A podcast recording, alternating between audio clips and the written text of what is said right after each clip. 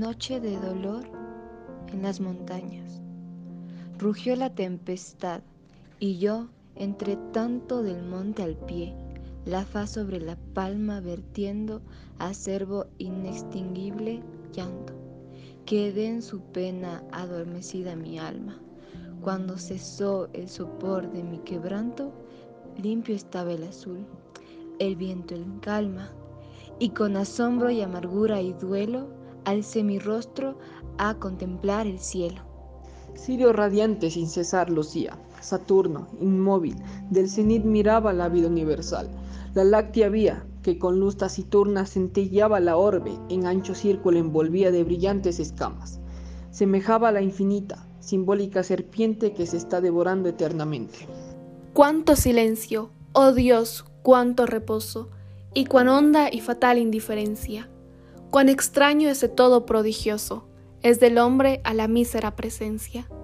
Al comprenderlo, un pasmo doloroso penetra y aconjoga la conciencia y en sus abismos íntimos clarea una tremenda e implacable idea.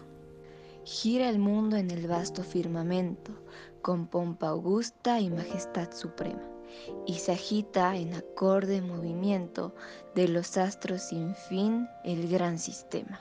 Y el hombre pasa, alzando su lamento, y su propio ser con el problema. Sufre y muere, y no turba su caída el perpetuo banquete de la vida.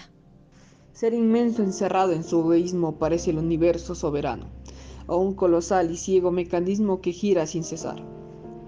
Y el ser humano, el que, entre todos, sienta hacia sí mismo, el artista deleznable, el leve grano, que va a saciar sin que eludirlo pueda la actividad de la gigante rueda. Un resorte es, tal vez, de aquella vasta maravillosa máquina divina, más resorte que sufre, que se gasta y que siente su próxima ruina, ser cuya triste pequeñez contrasta con su instinto que a lo alto se encamina, que vive un día en cautiverio infando, eterna vida y libertad soñando. Vive en su mente el doloroso drama, llevando de sus propios pensamientos conjuntos extraños, miseria, amalgama, de opuesto y encontrados elementos, mezcla de sombra y de celeste llama, antítesis de todos los momentos, híbrido ser en medio a cuanto existe de la fatalidad víctima triste.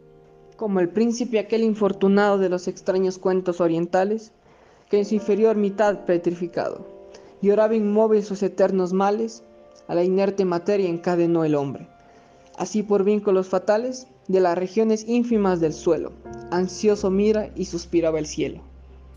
Oh indecible dolor, oh desaventura eterna, inevitable e infinita.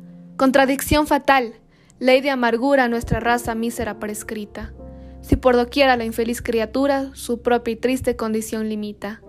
¿Por qué esta sed que nos devora interna de amor, de vida y venturanza eterna? ¿Por qué esta ansia de espíritu gigante puesta en un ser efímero y mezquino?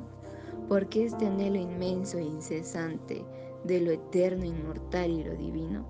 Si el sueño irrevocable de un instante solo es la vida que le dio el destino, niebla que en el azul del firmamento veloz agrupa y desvanece el viento.